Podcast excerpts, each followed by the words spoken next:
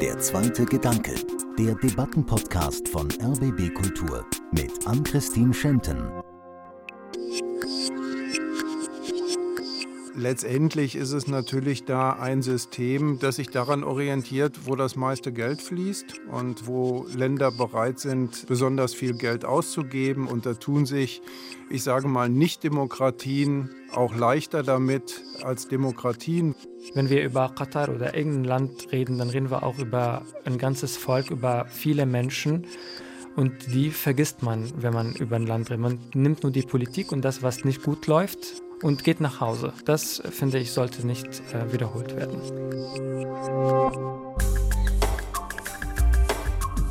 Seit zwei Wochen schauen die einen begeistert hin und die anderen entschieden weg. Die Fußball-WM in Katar, die bringt den Ausverkauf des Fußballs auf die Spitze. Doch zwischen Menschenrechtsverletzungen und Korruptionsskandalen, da blitzt immer wieder ein bisschen Euphorie durch. Und die kommt oft aus unerwarteter Richtung. Die gekauften Fans etwa, oft Gastarbeiter, die entpuppten sich teilweise doch als echte, glühende Fußballfanatiker. Und die WM zeigt, der Fußball, der regiert tatsächlich die Welt und nicht nur Europa und Lateinamerika. Die Zeit, die berichtet vom panarabischen Ereignis.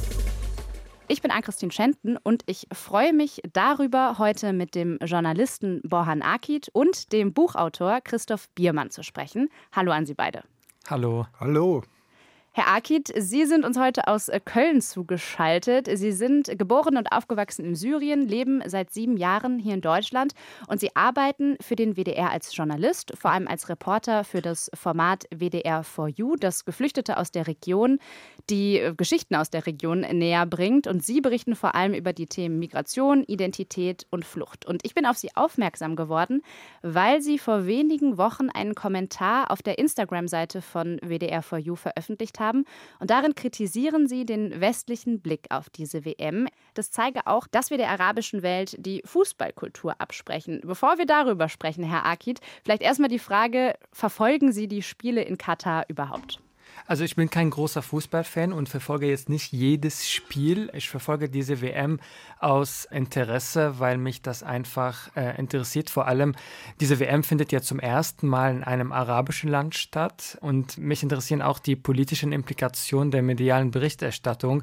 Also das Symbolische, wofür diese WM steht und was das über unsere Zeit aussagt. Und äh, so schaue ich mir das an. Ähm, das eine oder das andere Spiel schaue ich gerne an, zum Beispiel Marokko-Spanien. Ich hatte ja selber selber keine Zeit mehr, das anzugucken, aber die ganze Zeit während des Spiels nach den Ergebnissen geguckt, mhm. weil es halt schon ein krasses Spiel war und habe dann gedacht, wenn Marokko jetzt gleich gewinnen sollte, sie haben ja gewonnen, wird es auch für die arabische Welt schon ein Anlass sein zum Feiern und so war es auch. Ja, auf die Erfolge der marokkanischen Mannschaft werden wir gleich auf jeden Fall noch zu sprechen kommen.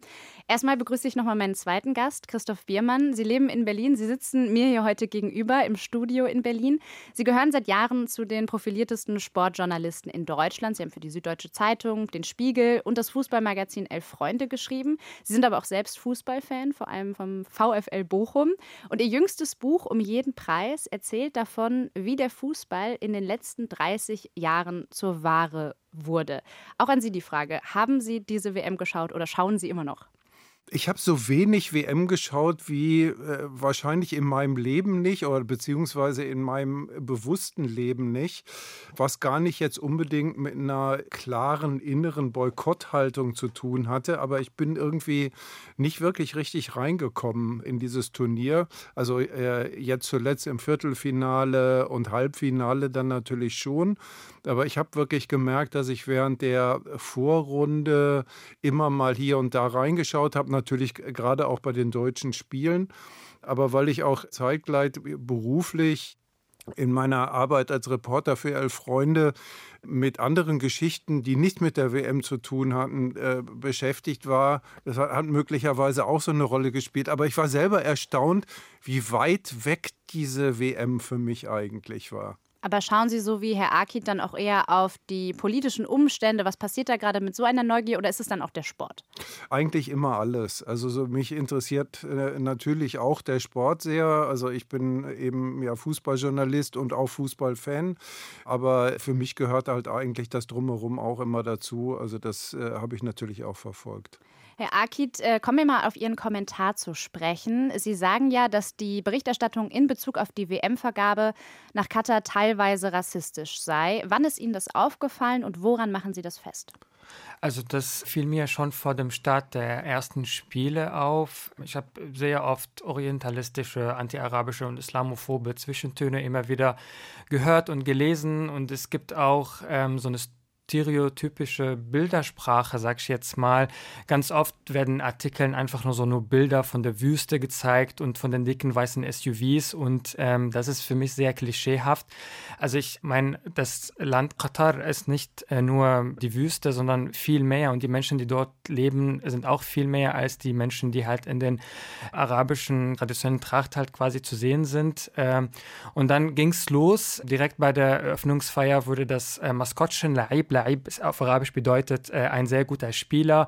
Kritisiert wurde von einer Sportkollegin, glaube ich, als Leichentuch bezeichnet. Und ich erinnere auch jetzt an die Bademäntel, die da erwähnt wurden, um die traditionelle Tracht zu beschreiben. Das Beispiel kam im ZDF bei einer Live-Kommentierung. Allein wie wir immer wieder betonen, wie fremd und wie weit das Land Katar ist. Also es heißt eigentlich Katar, nicht Katar. Katar. Und man lässt sich gar nicht auf die golf-arabische Kultur ein und das wird deutlich bei ganz vielen Kommentaren. Und ich habe da einen anderen Kritikpunkt auch. Ähm, es sind nicht nur so die ra rassistischen Zwischentöne und die Vorfälle. Es fehlen mehrere Dimensionen in der Berichterstattung ganz stark. Die Berichterstattung hat für mich klar herausgestellt, wie komplex das Ganze ist überhaupt. Es werden ganz viele Stränge miteinander vermengt und das dient ganz oft gar nicht der Erkenntnis. Und es ist durchaus das schwarz-weiße Bild, das gezeichnet worden ist. Mhm, das heißt, Sie sagen, dass die Fußballkultur oder auch die Kultur von Katar generell nicht mit der Politik vermischt werden sollte. Ja, vor allem also jetzt nicht nur die Fußballkultur von Katar, sondern von der ganzen arabischen Region. Mhm. Also wenn wir über Katar reden, dann reden wir auch gleichzeitig, finde ich, über äh, 22 andere arabische Länder und über 440 Millionen Menschen, die den arabischen Welt ausmachen und dort leben. Und vieles wird miteinander vermischt und die Menschen hören hier die Berichterstattung, bekommen das mit und denken auch, Gott, Katar, dieses Land, das so schrecklich ist und das ist ein ähm, falsches Bild. Aber Sie würden doch vielleicht schon zustimmen, dass bestimmte Kritikpunkte, wie zum Beispiel, wie die Gastarbeiter vor Ort behandelt worden sind oder die Kritik an Menschenrechten generell berechtigt sind, oder? Also auf jeden Fall. Das steht für mich nicht zur Diskussion, dass äh, wir nicht darüber reden. Also ich bin sehr für diese Kritik. Ich bin sehr dafür, dass wir auch mit den Finger zeigen und sagen, das läuft nicht gut. Ich bin auch glücklich, dass jetzt diese WM dort stattfindet, weil ich finde, dass es eine Chance ist für die arabische Welt, sich zu verbessern vielleicht. Oder wenn es diese WM nicht gegeben hätte, hätten wir vielleicht niemals auf die Menschenrechte dort geguckt und die Kritik geäußert, die dort auch durchaus gehört wird. Und ich glaube, das Land oder die Politik dort versucht jetzt schon ähm, alles besser zu machen. Herr Biermann, Sie verfolgen die Welt des Fußballs ja schon sehr lange. Würden Sie auch sagen, dass der arabischen Welt einmal ihre Fußballbegeisterung lange aberkannt wurde und dann, dass diese WM auch eine Chance für diesen Raum sein kann? Ich finde nicht, dass die arabische Fußballkultur irgendwie, wie soll ich sagen, übersehen worden ist oder klein geredet worden ist. Also ich kann das zumindest für den Bereich sagen, den ich selber verfolgen kann. Ich kann zum Beispiel auch für unser Magazin sprechen. Wir haben große Geschichten über Fußballfans in Ägypten, Reportagen über Fans in Casablanca, große Lokalderbys weil gerade die Fußballfanszene im Maghreb unglaublich politisiert ist. Es gibt ja immer wieder, also zum Beispiel in der ähm, arabischen Revolution haben Fußballfans durchaus eine wichtige Rolle gespielt, ganz besonders in Ägypten. Also wir, aber nicht nur wir, haben da auch groß darüber berichtet. Katar ist da insofern ein ganz anderer Fall weil wenn man sich da die Spiele der nationalen Ligen anschaut, da schauen teilweise oder relativ oft nur äh, Zuschauer im dreistelligen Bereich zu, 3, 4, 500. Das sind dann möglicherweise auch einige von den Wanderarbeitern, die da äh, vielleicht auch mal ein bisschen Fußball schauen werden. Ich bin selber vor einigen Jahren äh, bei Spielen der Qatar Stars League gewesen wo sich dann zum Beispiel auch die Besitzer oder diejenigen, die die Vereine geleitet haben, ich fand das ganz erstaunlich, nicht mal auf die Tribüne gesetzt haben, sondern irgendwie Shisha rauchend äh, das Spiel vom Fernseher angeguckt äh, haben, was eigentlich 20 äh, Meter weiter von der Tribüne auch hätte angeguckt werden können. Also da hatte ich das Gefühl, dass es zwar ein großes Interesse an Fußball gibt, dass man irgendwie alle möglichen Ligen im Fernsehen anschauen kann, aber ich hatte nicht das Gefühl, dass es in dem Land, also in dem Land, anders als jetzt in Marokko, Tunesien, mhm. Algerien oder Ägypten, eine genuine Fußballkultur gibt. Und ich finde auch, dass es ein bisschen fast eine verpasste Chance ist, diese panarabische Idee in einer WM umzusetzen, weil es hätte ja großartig sein können, wenn sich Saudi-Arabien, Katar, Bahrain und äh, Kuwait oder wer auch immer zusammengeschlossen hätten und vielleicht äh, auf der arabischen Halbinsel eine WM ausgetragen hätten oder mit dem Maghreb zusammen. Das ist ja nicht passiert, weil Katar diese WM haben wollte aus geopolitischen Interessen und um andere eigene Interessen durchzusetzen. Herr Akit, was sagen Sie dazu, dass eigentlich der Eindruck schon da ist, dass Katar eben diese WM nicht der Fußballkultur zuliebe in seinem Land hat, sondern eben aus politischen Interessen? Das kann äh, durchaus sein. Also ich bin da in diesem Bereich bei Herrn Biermann. Ich weiß, äh, Katar hat das sozusagen für sich selbst haben wollen und ähm, sie wollten sich damit auch modern und so weiter zeigen. Das war vielleicht der Gedanke vor zehn Jahren, aber ich finde auch nicht, dass äh, das Land selber keine Fußballkultur hat. Das höre ich ja immer wieder, dass dort nur so die Gastarbeiter als Fans sitzen und sich die Spiele anschauen, was ja eigentlich gar nicht die Realität zeigt. Mhm. Und bin halt zum Beispiel zumindest auf Social Media ähm, sehr aktiv und sehen jeden Tag fast äh, 1000 Bilder aus Katar von ganz vielen arabischen Menschen, also von Menschen aus Jordanien, aus äh, Syrien, aus Libanon. Viele, die halt in den Arabischen Emiraten leben, fliegen dahin. Viele, die in Saudi-Arabien leben, fliegen dahin. Aus Bahrain, aus Oman aus den nordafrikanischen Ländern, aus Ägypten auch. Und das ist halt das erste Mal, dass die arabischen Fans in der arabischen Welt die Möglichkeit haben, überhaupt zu einer WM ohne ganz viele Visa-Komplikationen äh, fliegen zu können. Nach mhm. Europa kommen Menschen aus Ägypten oder Syrer, die in den Arabischen Emiraten leben, nicht einfach und dürfen hier Deutschland besuchen, um sich Fußballspiele anzuschauen. Und jetzt, äh, da diese WM in Katar stattfindet, ist das möglich. Äh, natürlich gibt es auch arabische Nationalitäten, die dieses Privileg vielleicht nicht haben, aber viele konnten das. Ich habe auch ganz viele ähm, Artikel oder Facebook-Postings oder so von Freundinnen gelesen, die sagen, endlich ist ein Traum in Erfüllung gegangen. Junge Männer, die halt 35 Jahre alt jetzt sind und sagen, endlich dürfen wir bei einer WM dabei sein, uns Spiele live anschauen. Deshalb sage ich jetzt das ist die WM für alle Araber und das sehen ganz Menschen so. Und die Freude, die man dort erlebt, ist sehr groß. Und ganz oft hatte ich das Gefühl im Bauch, wo ich dann gedacht habe, schade, dass äh, jetzt nur ein Teil der Welt sich so sehr freut, während der andere Teil das ganz anders sieht, ganz skeptisch sieht und auch ja, diesen Menschen dort diese Freude nicht gönnen möchte. Herr Biermann, wie bringt man das denn zusammen? Also einmal, man möchte den Menschen natürlich nicht die Begeisterung für Fußball absprechen, aber dann natürlich auch die berechtigte Kritik an Menschenrechten, an einer gekauften WM. Also wie kann das zusammenkommen? Naja, so richtig kommt es ja auch nicht zusammen. Also ich glaube, dass es relativ wenig Leute gibt, die den Leuten, die jetzt Spaß daran hatten oder die Chance hatten, aus Jordanien oder Ägypten oder sowas nach Katar zu fahren und die Spiele anzugucken, dass denen irgendjemand auch äh, genuine Begeisterung absprechen würde. Also ähm, das mag es hier und da gegeben haben. Also ich wiederhole nochmal, ich habe das auch nicht jetzt äh, nicht getan. Was ich halt nur im Ausrichterland selber gesehen habe, ist, ähm, gut, es sind natürlich auch nur 300.000 Kataris, dass sich darunter jetzt so viele Fußballfans finden, dass man jedes Wochenende in der Liga die Stadien voll machen könnte, mag auch mal dahingestellt sein. Und das ist vielleicht auch was anderes. Wir haben ja auch so diese Erscheinungen gesehen von, die katarische Mannschaft hat gespielt dann lag sie aussichtslos zurück und dann sind die Einheimischen aufgestanden und haben das Stadion verlassen, weil es sie nicht mehr interessiert hat oder sie rechtzeitig nach Hause kommen wollten. Und das ist auch Ausdruck von alles anderem als einem echten Interesse am Sport, einer echten Begeisterung, auch finde ich, nach Fairness der eigenen Mannschaft gegenüber, die möglicherweise gegenüber einem äh, sportlich überlegenen Gegner nicht mithalten kann.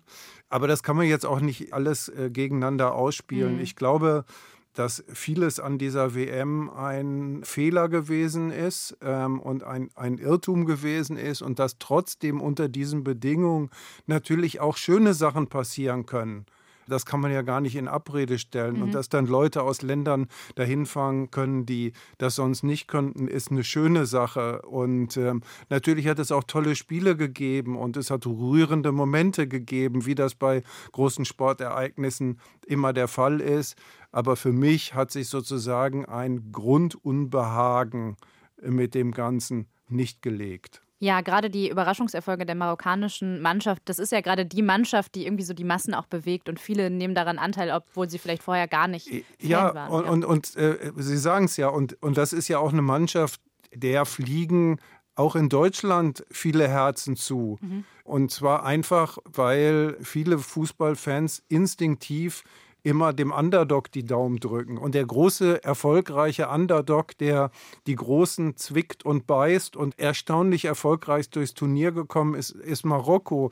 Und da mag man natürlich auch die Begeisterung, mit der diese Mannschaft getragen wird. Ähnlich wie Argentinien, wo man sich irgendwie mitfreuen kann, dass da 30, 40.000, 50.000 Verrückte von einem Ende der Welt zum anderen fliegen, um ihre Mannschaft äh, vielleicht endlich wieder mal Weltmeister werden zu sehen. Und ich glaube, dass das eben auch nur in sehr wenigen Fällen von Rassismus überschrieben wird.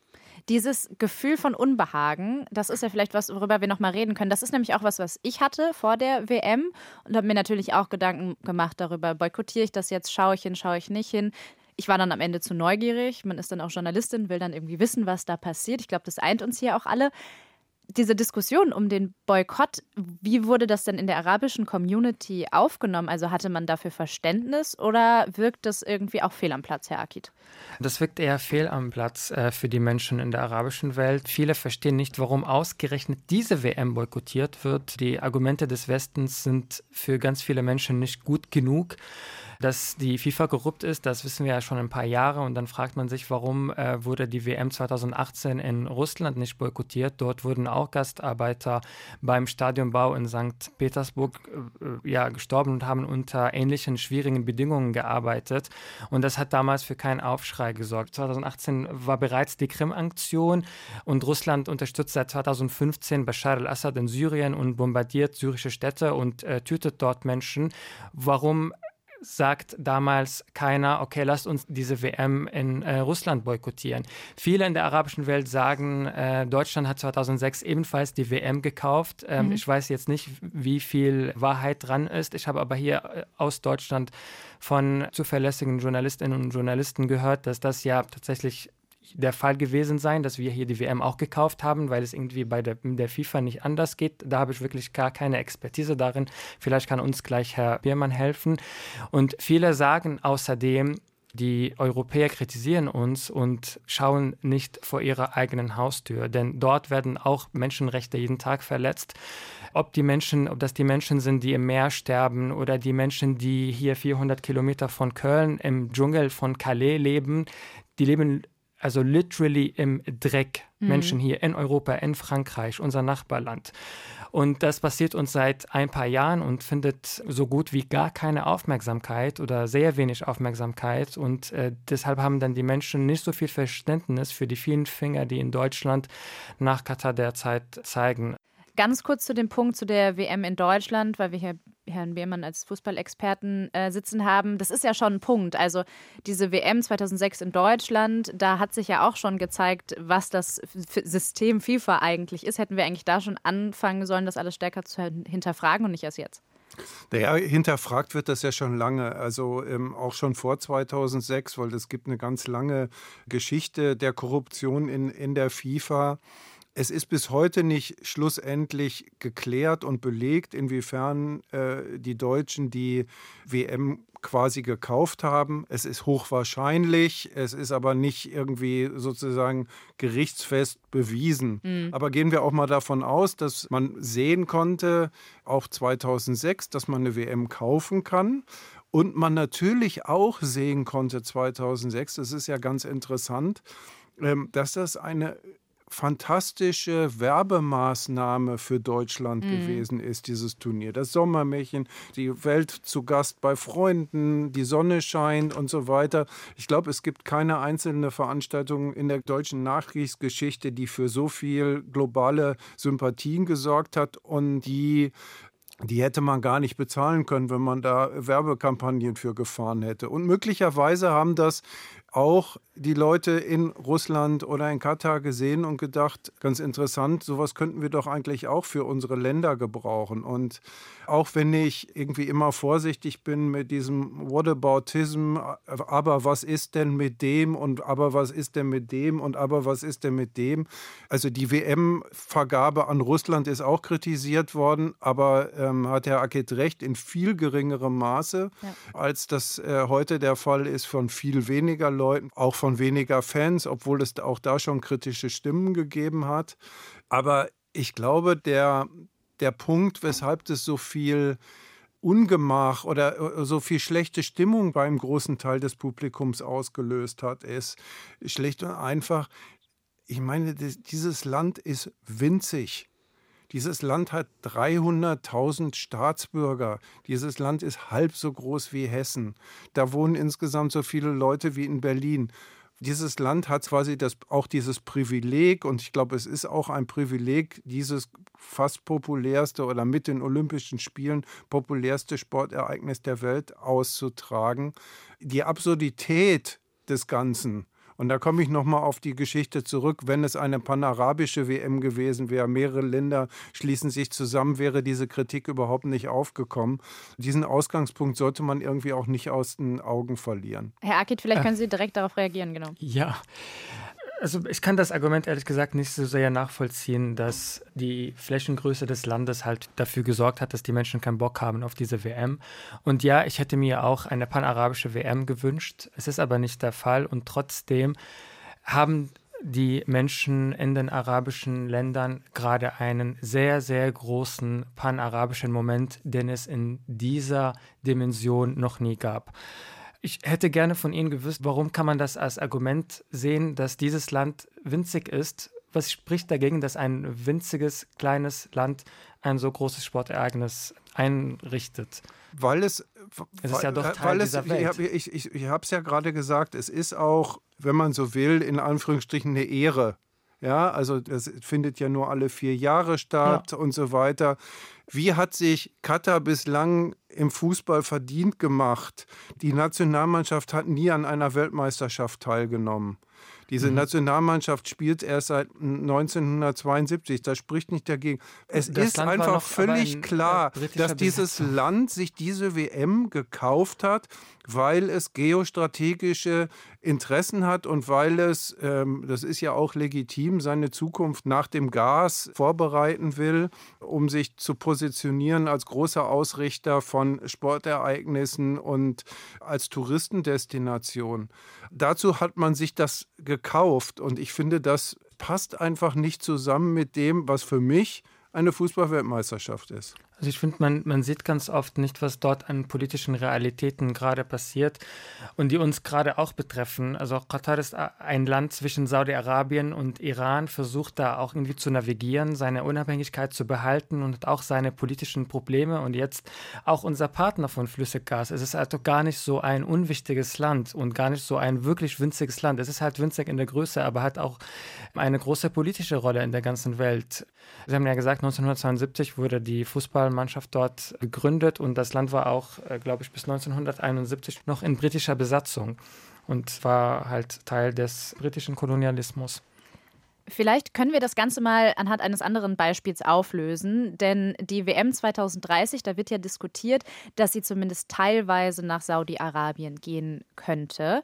Und Saudi-Arabien hat eine deutlich größere Fußballkultur als Katar und äh, führt aber noch einen Krieg im Jemen und was wäre das für ein Signal, wenn die WM 2030 nach Saudi-Arabien geht, Herr Biermann? Ist eine gute Frage. Es gibt ja jetzt so Pläne, das möglicherweise mit, mit anderen Ländern zusammenzumachen. Also so eine komische Allianz zwischen Ägypten, Saudi-Arabien und Griechenland. Ich versuche irgendwie ein bisschen inneren Zusammenhang herzustellen, der mir schwer herzustellen fällt. Mhm. Also ich sehe da irgendwie keinen logischen Schluss. Vielleicht kann Herr Ackett uns da ja äh, helfen. Ich bin mal gespannt. Also, das sind ja jetzt auch alles erstmal Gerüchte und die Frage ist natürlich auch, was für eine Geschichte will man uns damit erzählen? Und, und so Turniere wollen ja auch irgendwie immer eine Geschichte erzählen, also wie es jetzt im Fall da von Deutschland 2006, äh, die Welt zu Gast bei Freunden oder 2010, dass man zum ersten Mal eine WM in Südafrika auf den afrikanischen Kontinent gegeben hat oder 2014, wo es darum ging, irgendwie eine der ganz großen Nationen des Weltfußballs, nämlich Brasilien, mit einer WM zu belohnen, in Anführungsstrichen. Mal sehen, was die Geschichte ist, die man sich für, für die Kombination Saudi-Arabien, Ägypten und Griechenland ausdenkt. Das Problem ist ja auch, dass es alles Länder sind, in denen es eine große Fußballkultur, in Katar vielleicht nicht so eine große, aber dass da natürlich ganz viele Menschen sind, die den Fußball lieben, aber dass natürlich die Politik immer dagegen arbeitet irgendwo oder wir uns mit der Politik beschäftigen müssen.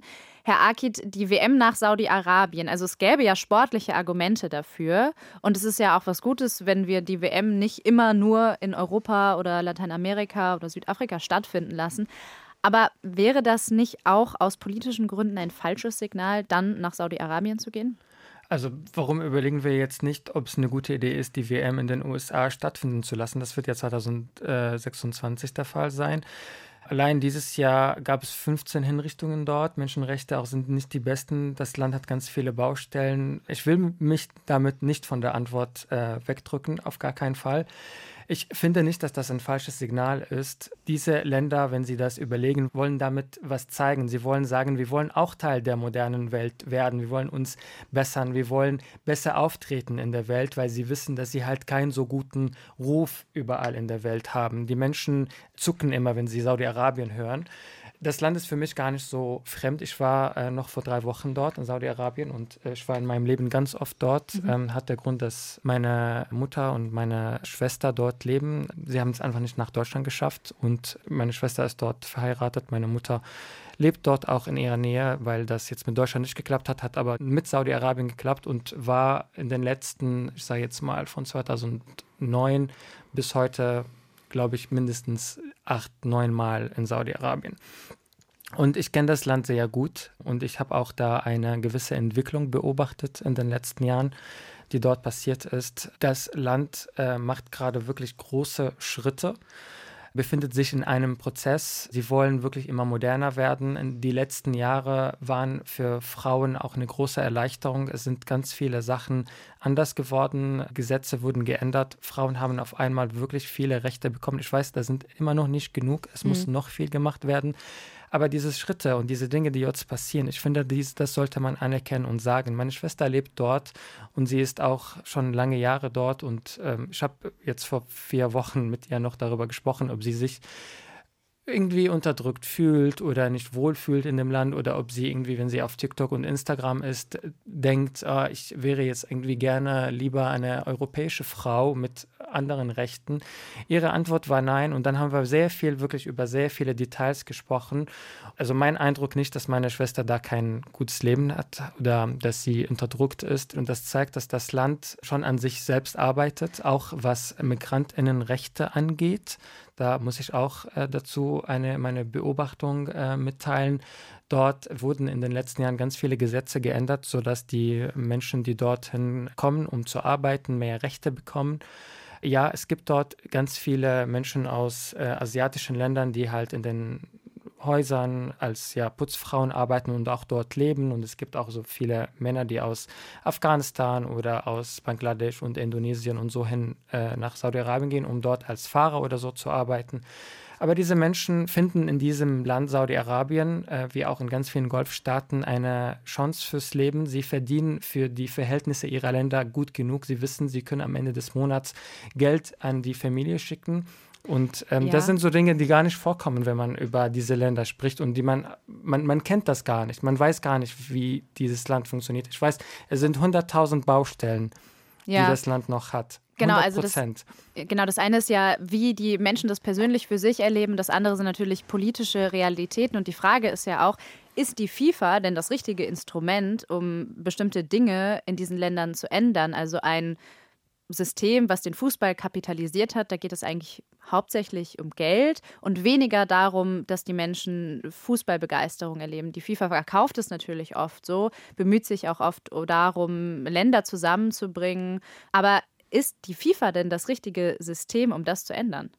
Nein. Ähm, ja. Nein, also ähm, ich meine, die FIFA dreht es sich natürlich auch immer so, wie sie es gerne hätte. Also einerseits äh, fordert sie ja den unpolitischen Sport und im nächsten Moment feiert sie sich aber selber dafür, für die Völkerverständigung äh, da zu sein.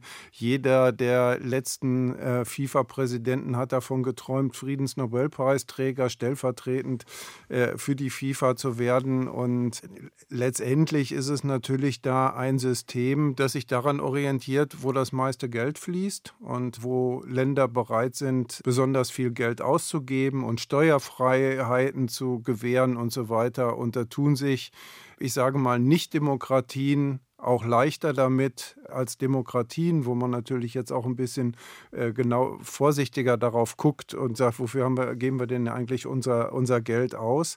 Und das wird auch eine Debatte sein bei der Vergabe zum Beispiel von Weltmeisterschaften, die dem nächsten äh, eine Rolle spielt. Wir haben so eine ähnliche Probleme ja auch bei ähm, Olympischen Spielen wo dann halt am Ende die Dinge dahin gehen, wo das meiste Geld äh, ausgegeben wird. Also ich meine, Katar hat jetzt insgesamt, dass sie die WM bekommen haben, 220 Milliarden Euro ausgegeben. Das ist natürlich ein ein absolut sagenhafter Betrag, wenn man das mit vorangegangenen Turnieren, also ich glaube in ähm, Russland waren es 11 oder 12 Milliarden.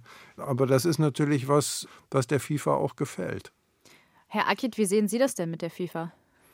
Ich weiß ganz genau, dass der FIFA ein korrupter Laden ist. Mhm. Und ähm, die Frage war halt theoretisch, ob das jetzt ein falsches oder ein richtiges Signal ist, 2030 teilweise die WM in Saudi-Arabien stattfinden zu lassen also es, meine Antwort berührte sich nicht irgendwie darauf, ob das jetzt das richtige Signal seitens mhm. der FIFA ist, weil das gar nicht in meiner Expertise liegt. Ich weiß gar nicht, wie das überhaupt funktioniert, wie die Prozesse da aussehen, wie die Verläufe da aussehen.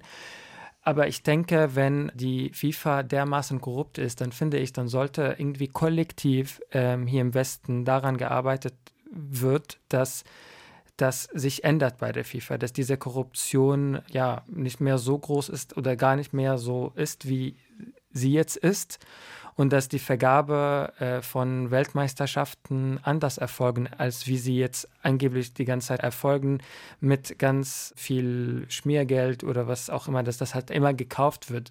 Es müssen vielleicht andere Kriterien daran gezogen werden, wirklich, da fehlt mir total die Expertise, mir das vorzustellen, wie das überhaupt so funktioniert und abläuft.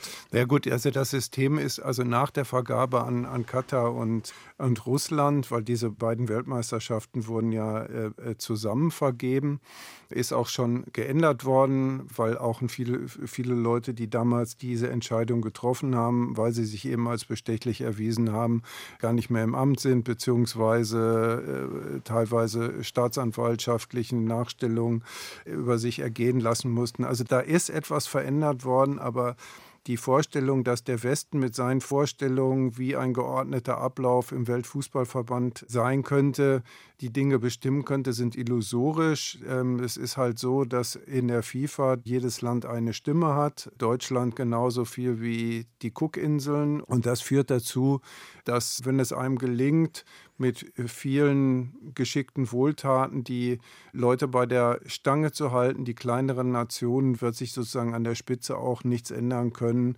dass da wirklich ein Reformer auftaucht, der möglicherweise Gianni Infantino äh, ablösen könnte. Also ich habe da ehrlich gesagt keine Fantasie, dass es da irgendeine äh, fantastische Neuerung geben könnte. Das heißt, es gibt auch eigentlich keine Alternativen zur FIFA.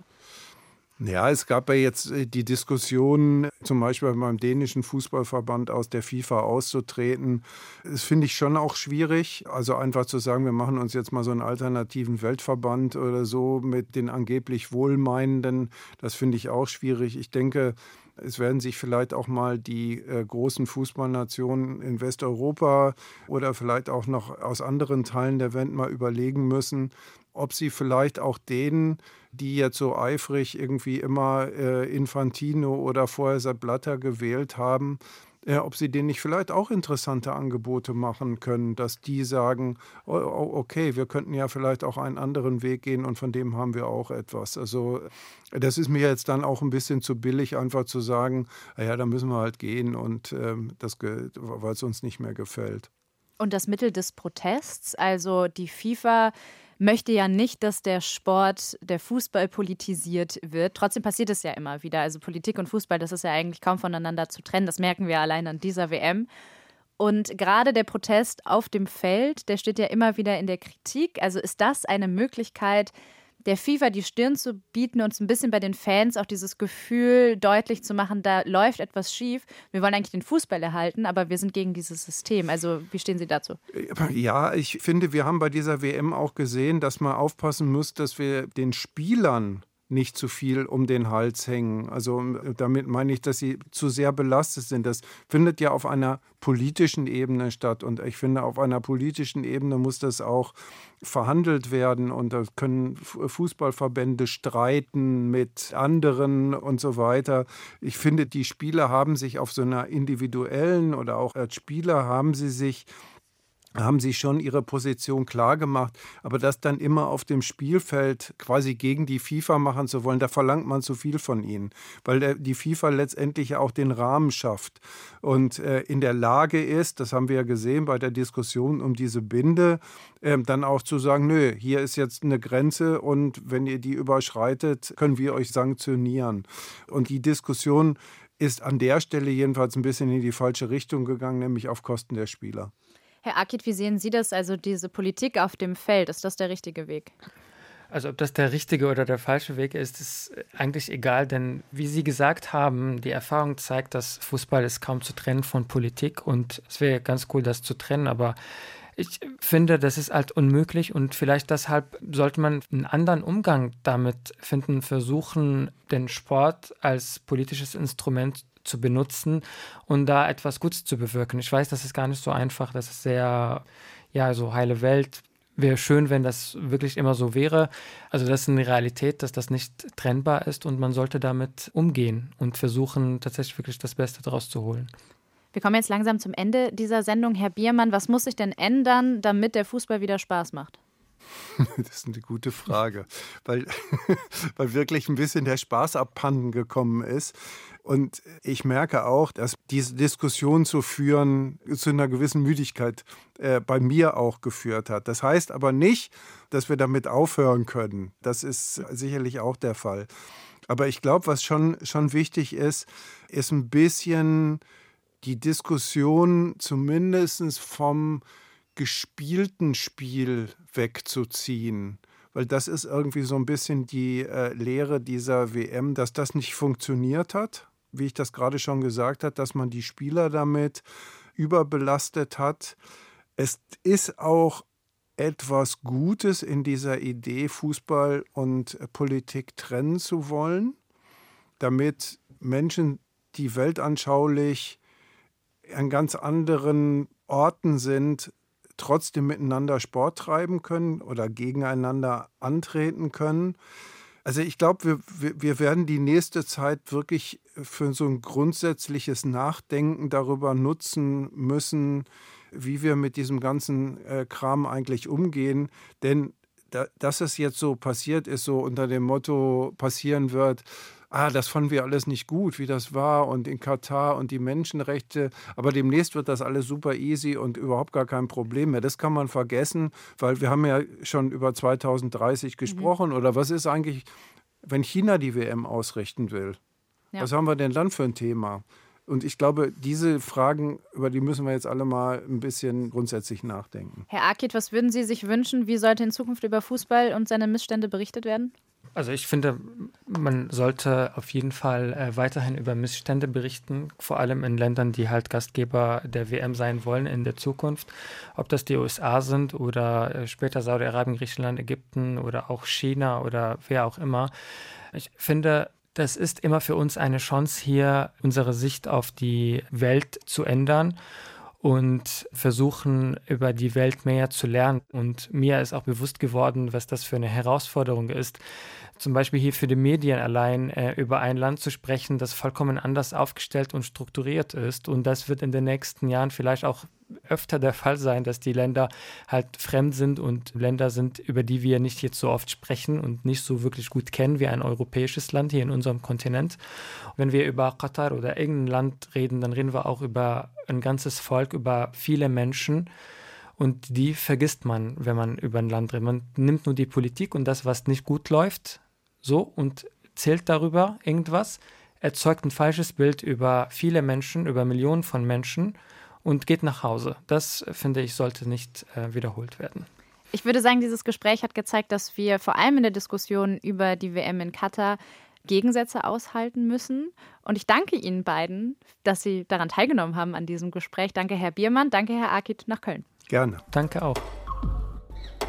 Eine FIFA-WM ist Soft Power. Sie verleiht Staaten Macht und Status.